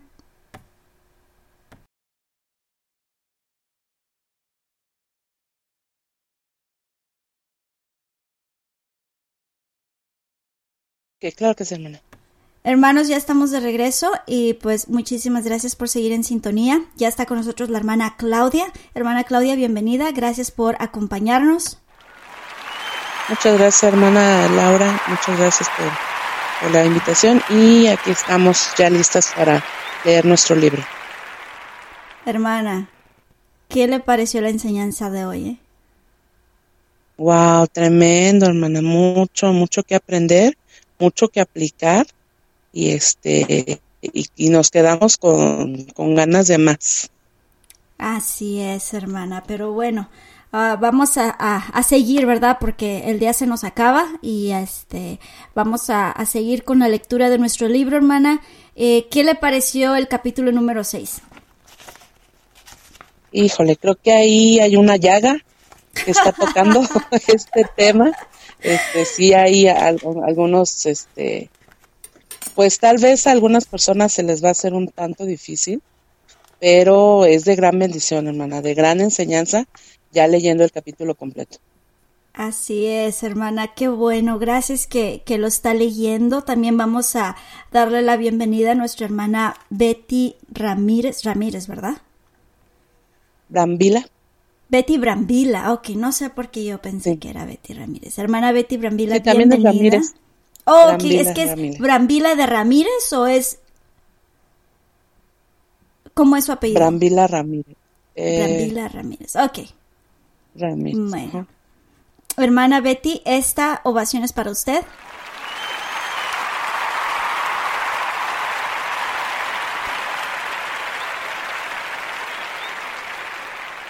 Muchas gracias por acompañarnos, hermana Betty, en el programa.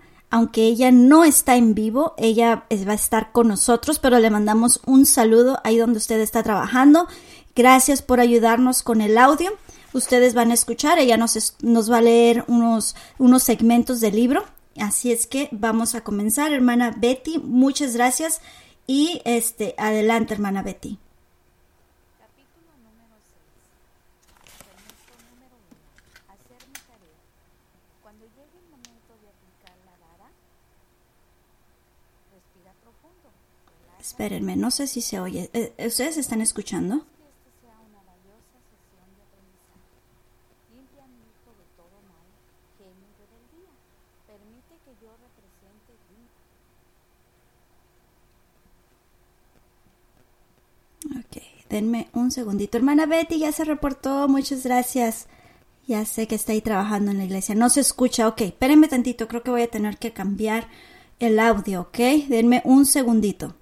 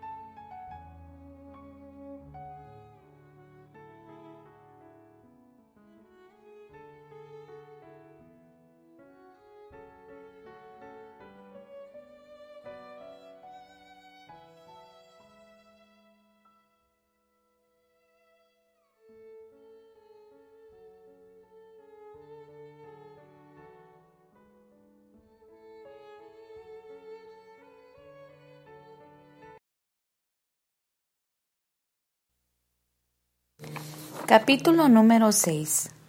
Segmento número 1. Hacer mi tarea. Cuando llegue el momento de aplicar la vara, respira profundo, relájate y ora. Señor, haz que esta sea una valiosa sesión de aprendizaje. Limpia a mi hijo de todo mal, genio y rebeldía. escucha bien, hermana. Permite que yo represente dignamente la causa tuya en este momento. Como si fuera tan fácil, ¿verdad? Pero bueno. No se apresuren ni levante la voz.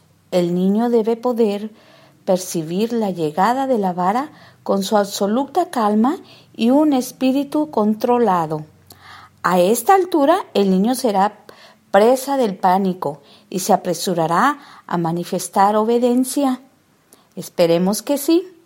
Nunca premie la obediencia tardía con una suspensión de la sentencia y excepto que sea el último recurso, no lo arrastre hasta el lugar de la purificación.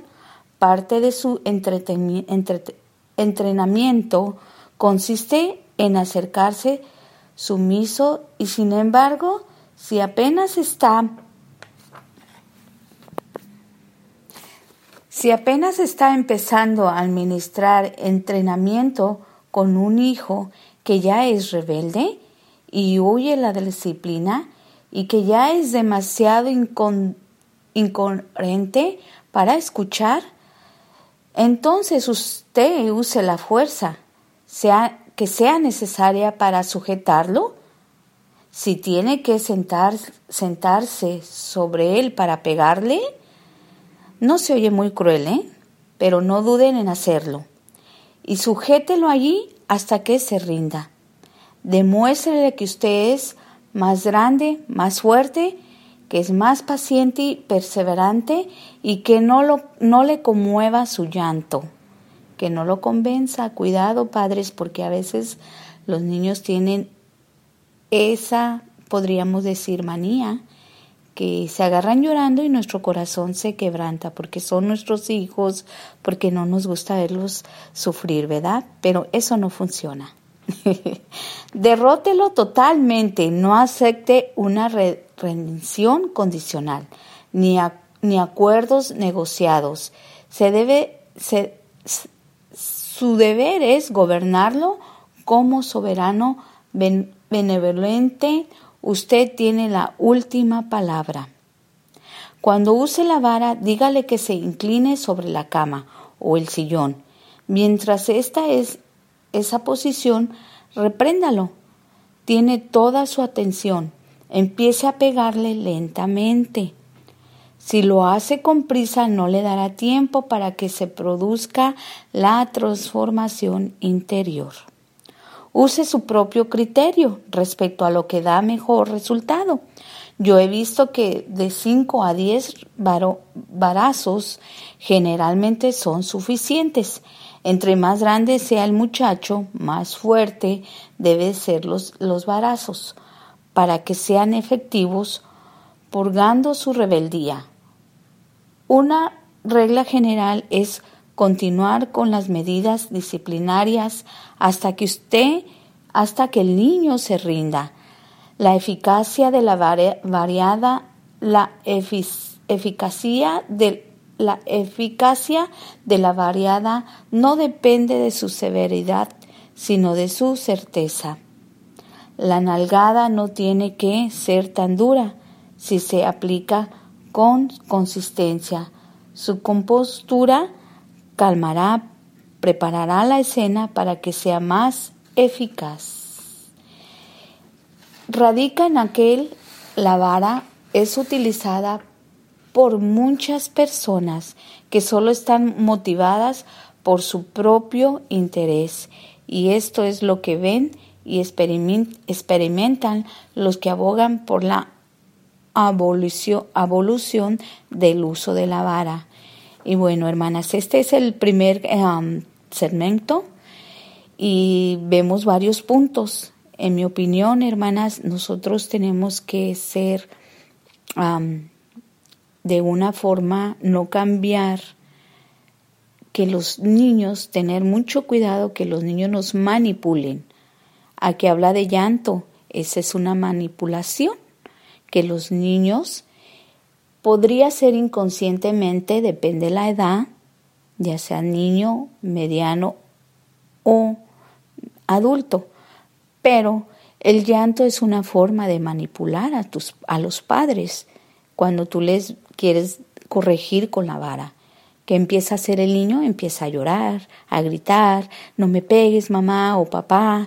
Entonces tú entras en ese tiempo de, de, sentir esa, podríamos decir, compasión por el, por el niño y detienes la corrección. Hay que tener cuidado. Y bueno, terminamos con el primer este segmento y vamos a seguir con el segundo. ¿Qué tal, hermana? Eh? ¿Nos, ¿Nos dio o no nos dio donde más nos duele? Eh? Como dijo en la llaga, hermana. sí, nos dio en la llaga. Qué bueno que ese segmento no lo leí yo, ¿verdad? Ah, igual yo. Va a decir hermana Betty, ay, ya no les voy a ayudar a leer. oh, no. sí, hermana, no. Aquí lo que se me hace interesante es resaltar, no es qué tan duro le das, ni es cuánta sujeción o cuán fuerte eres tú para someterlo, es qué tan eficaz es. Eficaz quiere decir que sirvió.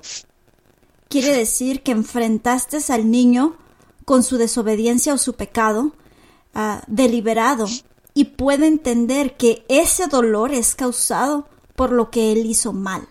No es causado porque mamá ya se cansó de mí, no es causado porque fue un accidente, tiré la leche, no, es causado porque deliberadamente se le había dicho que no lo hiciera y aún así lo hizo.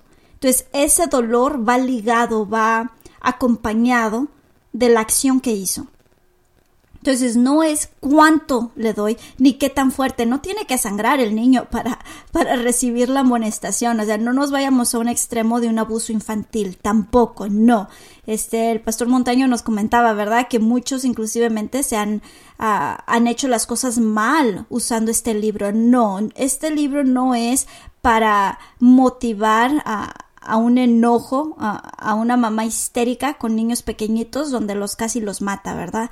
No, no es eso, es que el niño, que cuando el niño sienta ese embarazo, no la mano, la mano debe de ser tu mano de mamá, tu mano de papá debe de ser la cosa más linda que el niño pueda sentir. Una caricia de mamá, un abrazo de mamá, una caricia de papá, las manos de papi cuando te abrazan, cuando te despeinan, cuando te hacen cosquillas. Eh, para eso son las manos. La mano no debe de ser el instrumento de la disciplina. Eh, no sé allá, pero yo me imagino que sí, hasta en, algunas iglesias venden unas varitas de madera. No vaya a agarrar un barrote de 4x4 tampoco, eh, no, no, tampoco se pase. este, al menos que usted lo vaya a calar en usted mismo primero, entonces ya después vemos, ¿verdad? Pero yo no quisiera calarlo. este, hermano, ¿usted quisiera? No, para nada, hermana. Esos son polines que usan para la construcción. Lo dejamos en, la pared, lo dejamos a, lo dejamos a detener la puerta. que levante techos. Eh, sí, sí, sí, No, no, no. Este, estamos hablando de una varita, no sé qué, es como una regla de madera. sí me entiendan, ¿verdad, hermana? Sí ha visto esas reglitas de, madera, ¿verdad? Que son, sí, hermana, de hecho, en las librerías los, los venden. Mi pastor aquí en la iglesia las hace y este y son delgaditas como una regla para de la escuela para los niños sí, más o menos así.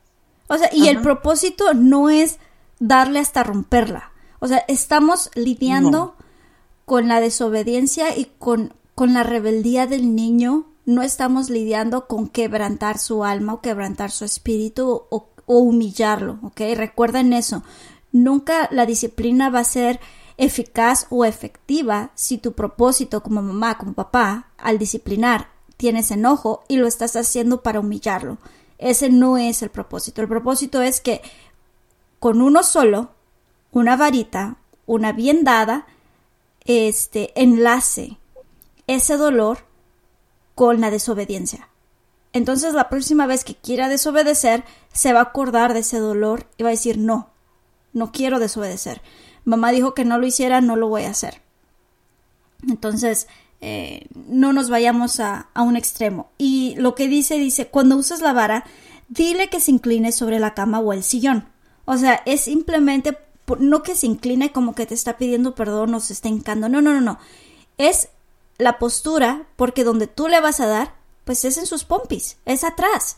No le vas a dar en los brazos, no le vas a dar en la espalda, no le vas a dar en las piernitas, no, dale donde, donde tiene acolchonadito, ¿verdad? O sea, ahí es donde le vas a dar. No, no le des en la cabeza, eh, en las manos, no es un abuso, no, por favor, no malentiendan, esto no es para abusar de niños, no es un abuso infantil, es una corrección. Una disciplina correcta es atrás, le, le das donde, donde tiene carnita, una, dos, tres y ya se acabó. Donde tú terminas, donde el niño se arrepiente, donde oran juntos, ahí termina. No, no una hora después y todavía le estás aventando la chancla, un día después y se la estás cantando, ¿verdad? Qué mala costumbre tenemos de darle la cantadita y te acuerdas que me la hiciste. Y te acuerdas, pero chamaco, vas a ver. No, no, no. Se acabó. Ahí se soluciona el problema, ahí el niño se arrepiente, ahí tú le disciplinaste, ahí borrón y cuenta nueva. Ya cuando tú te levantas, tú desde levantarte, abrazándolo, besándolo y decirle que, que le amas, que esa disciplina no es porque no lo amas, que esa disciplina y ese dolor causado fue porque le amas, porque Dios al que ama disciplina, tú le amas a tu hijo y necesitas enseñarle. ¿ok? Que no tenga miedo a ti, tú no eres la causa del problema. Tu papá, tu mamá, tú debes de ser ese héroe, ese refugio, ese todo para el niño. Entonces, te levantas de ahí, lo abrazas, lo besas y se van. Y ya, continúa el día. Ya no te vas enojado, ya no te vas este lleno de enojo, lleno de ira, ya no te vas eh, cantándole, ya no te vas, no, ya, pasó. Deja el enojo, deja, deja esa ira, deja, deja ese momento. Eh, ¿Verdad? Arrepiéntete tú también, decir, eh, si, si anteriormente lo has hecho mal, cambia tu actitud, ¿verdad? ¿Cuál es el propósito? Que aprenda. Es entrenarlo es entrenarlo. El propósito no es lastimarlo, el propósito no es abusar del niño. El propósito es enseñarlo correctamente y la vara está ahí para ayudarnos a que él aprenda esas verdades bíblicas. Bueno, híjole, ya nos estamos pasando de la hora. Vamos a ir al segmento número 2. Segmento número 2. Instrumentos de amor. Haga el propósito de nunca usar la mano para disciplinar Cualquier excepción debe estar bien justificada. Generalmente es la mano del padre o la madre personalmente ofendidos la que continuamente ataca como una serpiente. Los padres demasiado ocupados que no pueden tomar el tiempo necesario para entrenar, para entrenar, gritan. No estés fastidiando, déjame en paz, no me molestes, el golpe con la mano expresa la frustración de los padres. Aquí nos enseña el control, hermanas, hermanos. Además, tratándose del hijo, la mano es para amar, no para las artes marciales. Pegarle con la mano sobre el pañal es, inútil como disciplina, pero efectivo para causar un daño permanente en la columna. Esta clase de disciplina no ocasiona ningún dolor superficial. El dolor producido es profundo, parecido al de una caída o un accidente automovilista, automovilístico. Toda nalgada para que refuerce adecuadamente la enseñanza debe causar dolor. Lo más efectivo es golpear la, golpear la vara contra la piel desnuda porque se alcanzan los nervios superficiales. El dolor superficial causa suficiente dolor. Sin lección ni, ni dañar, escoja su instrumento según el tamaño del niño. Para el menor de un año es suficiente una vara de sauce de, em, de em,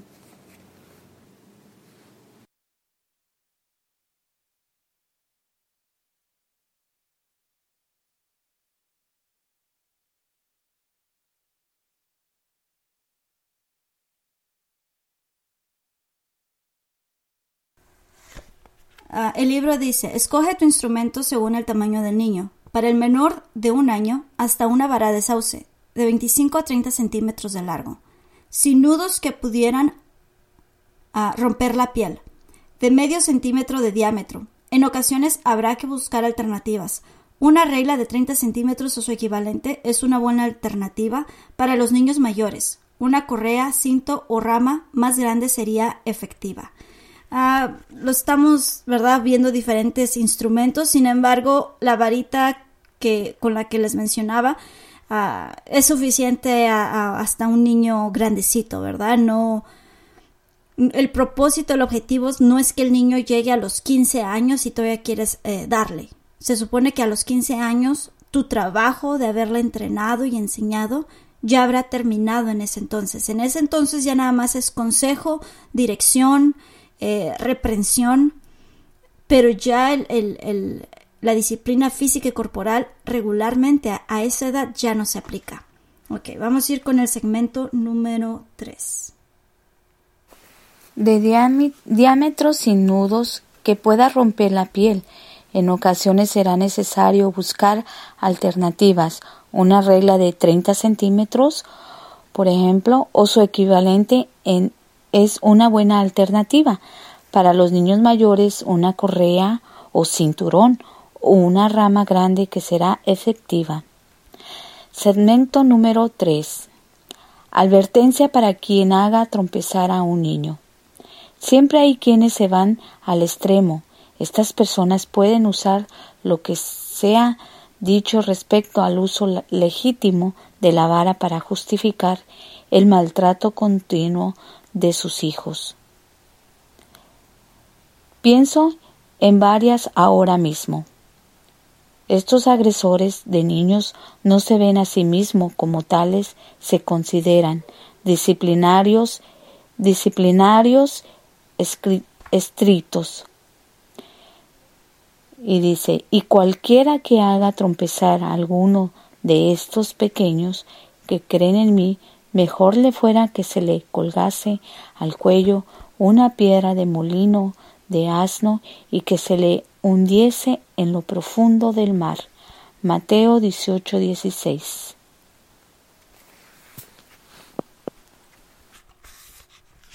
Ok, vamos a continuar. Hermana Claudia, ¿puedes seguir con el siguiente segmento, por favor? Claro que sí, El segmento número 4 se llama Formas de maltrato. Muy pocos padres son culpables de maltrato categórico, pero sí hay muchos que en ocasiones ceden el enojo y emplean tácticas abusivas. El niño es rebelde y el padre o la madre repentinamente pierden los estribos y gritan, como un remolino.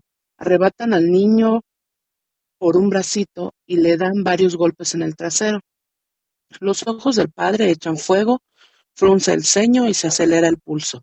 La mejor palabra para describir sus sentimientos es ira, aplastar, someter. Harán lo que yo diga.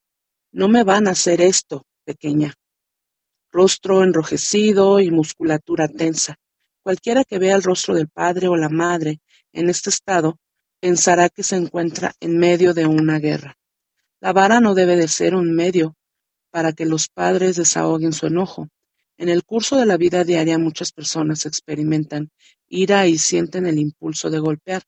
En la disciplina de los hijos no hay lugar para esta tendencia egoísta y vengativa.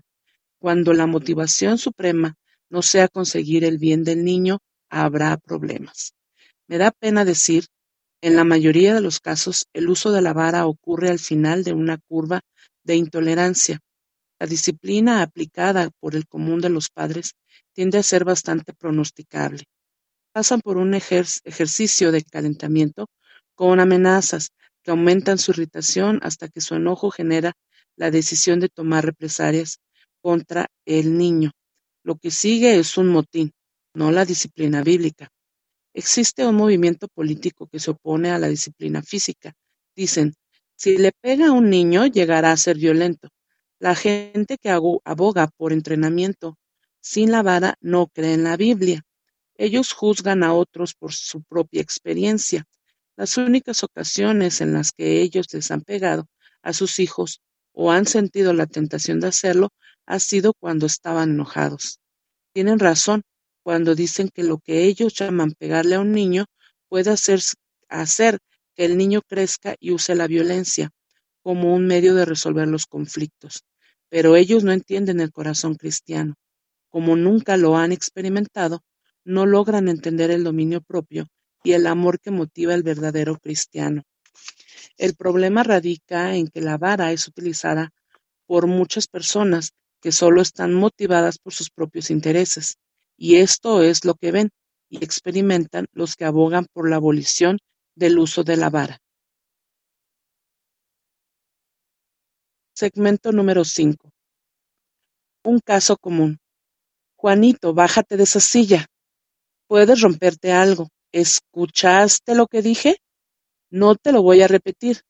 ¿Cómo que no? Mira, haz lo que te ordeno inmediatamente. ¿Me escuchaste? Bájate. Ya estoy harta. No te voy a tolerar más. ¿Por qué eres tan testarudo? ¿Qué me estás volviendo loca? Esta es la última vez que te lo voy a decir. Bájate. Luego se le dice varias veces más. A estas alturas ha llegado a ser una competencia entre la madre emocionalmente trastornada y el muchachito, En la madre se ha creado una bomba de ira y resentimiento que está a punto de alcanzar el nivel máximo de la furia homicida. En este momento, en este mismo sentimiento, el que en mayores proporciones y en quienes tienen menor, menos dominio propio, conduce a homicidios decenas de veces todos los días. Su hostilidad hace erupción. Como la serpiente cuando ataca, su brazo arrebata al niño del banquillo y desplaza por los aires. Con la otra mano le propina en el trasero una serie de caratazos salvajes. El niño, girando en el aire y con el hombro casi dislocado, grita su desafiante protesta. La madre ha desahogado su furia y está lista para reanudar sus, sus actividades rutinarias. El niño se retira para planear su siguiente travesura. Eso tiene tan poca relación con la disciplina como una batalla entre pandilleros. Tan pronto los sentimientos de una lesión personal por parte de los padres han sido ventilados mediante este acto de violencia. De esto se trata en el caso descrito. El niño ha huido del lugar, o parece haber sido suficientemente intimidado como para no causarle más problemas a los padres. Ellos están satisfechos. Olvídate del muchacho. No me volverá a causar problemas a mí por un buen rato. Los padres que realmente tienen interés en el bienestar del niño lo instruirán pacientemente para su propio bien. La vara debe de estar acompañada de la reprensión para que pueda dar sabiduría. Cuando digo reprensión, no me refiero a vociferaciones y desvaríos. Usted reprende a un niño cuando le enseña los principios involucrados en la conducta que le elige. Le explica las razones por las que su conducta es inaceptable y ofrece sugerencias sobre cómo debe comportarse. Los padres que son conscientes de que carecen del dominio propio suelen irse al extremo y evitar el uso de la vara cuando el niño realmente lo necesita. Sus propias vidas están tan descontroladas y tan llenas de culpabilidad que reconocen su incapacidad para ser objetivos y justos en la disciplina. Por no estar dispuestos a arrepentirse y equilibrar su propia vida, sus hijos sufrirán la ausencia de la administración correcta de la vara. Una de las características del uso desequilibrado de la vara es que falta la enseñanza que le debe acompañar. La vara y la corrección dan sabiduría. Proverbios 29:15. Cuando únicamente se ventila la ira de los padres, estará ausente la corrección cuidadosa, paciente y tierna. La vara se debe ver como un auxiliar de la instrucción porque refuerza la reprensión. Nunca debe ser el último recurso impuesto por nuestra frustración. La reprensión sin la vara es igualmente desequilibrada, pues deja la impresión de que la ley no está acompañada de la espada. Wow, no, pues más claro no se puede hacer, hermana. O sea, si alguien no lo entendió, Que lo vuelva a leer. que lo vuelva a leer. Eso estuvo bueno. Si alguien no lo entendió, que lo vuelva a leer. Este, sí, o sea, definitivamente no es eh, dislocarle un brazo, ¿verdad? No es eh, lastimarle la espalda. Pero eh, tristemente, como padres, en nuestro enojo, en nuestra ira, más de alguna ocasión, hemos lastimado a nuestros hijos. Más de alguna ocasión les hemos lastimado al punto que en vez de de ser edificante esa disciplina, viene a ser un, temor, un terror. No, ni siquiera logran entender por qué se les disciplinó. Entonces, al usar la, la vara, la corrección, debe venir, acompañada de por qué lo hiciste. Una explicación, ¿verdad? Claro que cuando el niño está pequeñito y no, no puede entender la explicación, eh, simplemente se le dice que no y, se le disciplina, ¿verdad? Pero conforme el niño empieza a aprender y tú le dices, no subas las escaleras. Si tú subes las escaleras, vas a recibir disciplina. Te lo estoy diciendo. No las subas, ¿entendiste? Sí. Ok. Te vas, te pones a lavar trastes, regresas y el niño ya va a la mitad de los escalones, ¿verdad? ¿Qué te dije? Que no subiera. ¿Y qué hiciste? Subí. ¿Y qué va a pasar ahora? Pau, pau, ¿verdad? O no sé. Entonces, el niño voluntariamente tiene que ir donde tú estás. Tienes que decirle, ¿por, porque desobedeciste lo que te dije? Subir las escaleras no es malo. Lo que es malo es hacerlo cuando yo te dije que no lo hicieras. Porque en sí subir escaleras no es malo.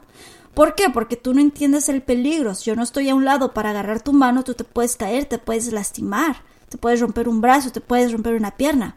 Entonces, si yo te dije que no subieras, no debiste de haber subido. No es subir la escalera malo. Lo que es malo, la disciplina por la que te voy a, disciplinar es porque lo hiciste, aun cuando te dije que no lo hicieras. Entonces sí me están entendiendo, ¿verdad? No es el acto mismo a veces de una orden, sino... No, no, no. O sea, no, no es lo que ellos están haciendo que es lo que está mal sino el acto mismo de haber desobedecido la orden. A ver si ya me entendí, ¿verdad? ¿Sí me entiende, hermana? Sí, hermana, muy, muy, muy claro. Y pues sí, deben de, debemos de entender que este, como dice el libro, hermana, que no debe de ser la vara el último recurso, porque entonces ya estamos, pero si hasta echamos humo por las orejas. Y, y pues eso nos puede llevar a arrepentirnos de, desahogar nuestro enojo en los niños. Así es. Y bueno, pues hasta aquí llegamos con nuestro capítulo número 6. Me gustaría, me gustaría recopilar todos los capítulos o grabar todo el libro y tal vez ponerlo en un audio y ponerlo después eh, en el programa. Eh, voy a hablar con Pastor Omar así para que no se les pierda el hilo, ¿verdad? Porque como vamos por pedacitos, por pedacitos, a veces como que ya ni sabes ni de qué vamos hablando, ¿no? Entonces, si pudiéramos hacer el libro en audio y nada más lo pondríamos, ya, ya, no, ya no estaríamos comentando, sería solamente el libro. Y tal vez eso a aquellos que no, han, no nos han escuchado eh, en cada ah, programa puedan escucharlo completo, ¿verdad? como un libro en audio y pues pueda ser de bendición, ¿verdad? Este, bueno, pues hemos llegado al final del programa, ya casi dos horas, hermanos, no los puedo creer, no lo puedo creer, ya casi dos horas, no, no, no. Tenemos que terminar ya, esto cada vez se alarga más y más y más y no, ya, hay que cortarle. este, bueno, qué bueno que se han conectado. Saludos a todos los hermanos eh, que pudieron estar, eh, que escribieron en el chat de Spreaker, ¿verdad? Este, no pude pasar todos los comentarios al aire, eh, pero sí les, les hice saber que estaba leyendo los mensajes. Por favor, no, no lo tomen a mal, es simplemente por cuestión del tiempo. Quería darle el, el espacio al pastor Montaño, quería que él tuviera el tiempo suficiente para enseñarnos y bueno, creo que fue de mucha, mucha bendición. Eh, espero que esté por aquí con nosotros en una ocasión más. A ver, aquí nos saludé. Voy a, voy a mencionarlos a todos y espero no brincarme a nadie. Hermana Graciela López fue la primera. Muchas felicidades. Hermana Betty Brambila dice hola. Hermana Claudia Elizabeth. Hermana Nancy Janet de Vite. Hermana Nancy Estrada. Hermana Sandy Damián. Ah, gracias por estar escuchando. Hermana Anaí Tavares. Ah, hermana Antonia Sagredo de Vargas. Hermano Pablo Eric. Y Piki, yo creo que también iba a estar por ahí. Hermana María Chinos, gracias por acompañarnos. Ah, ¿Quién más tenemos? Hermano Juan Flores, gracias por habernos sintonizado. Y creo que es todo. Me brinqué a alguien. Ya, ya no veo a nadie más. ¿Alguien más ve a alguien más?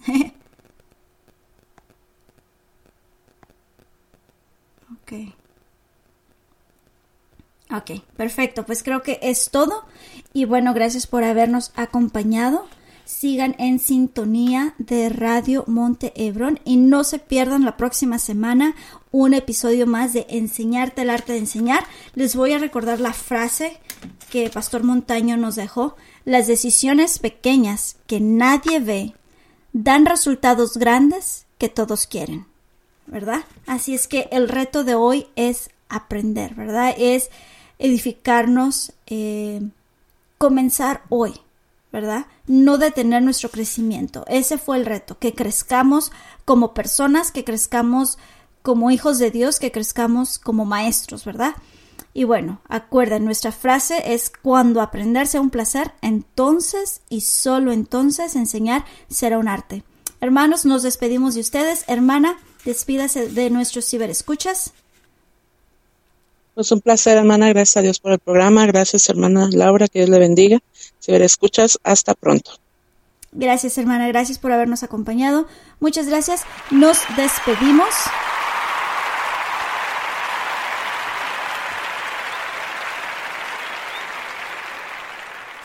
Estuvo con ustedes hermana Laura Vargas y les mandamos un saludo. No dejen de seguir escuchando Radio Montebrón y hasta la próxima.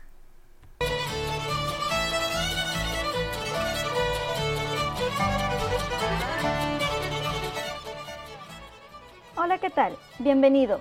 Estás escuchando Radio Montebrón, un episodio más de Enseñarte el arte de enseñar. Te saluda tu hermana Laura Vargas. Aquí estaremos leyendo libros, estudiando temas, compartiendo tips y aprendiendo juntos. No faltes. Te esperamos.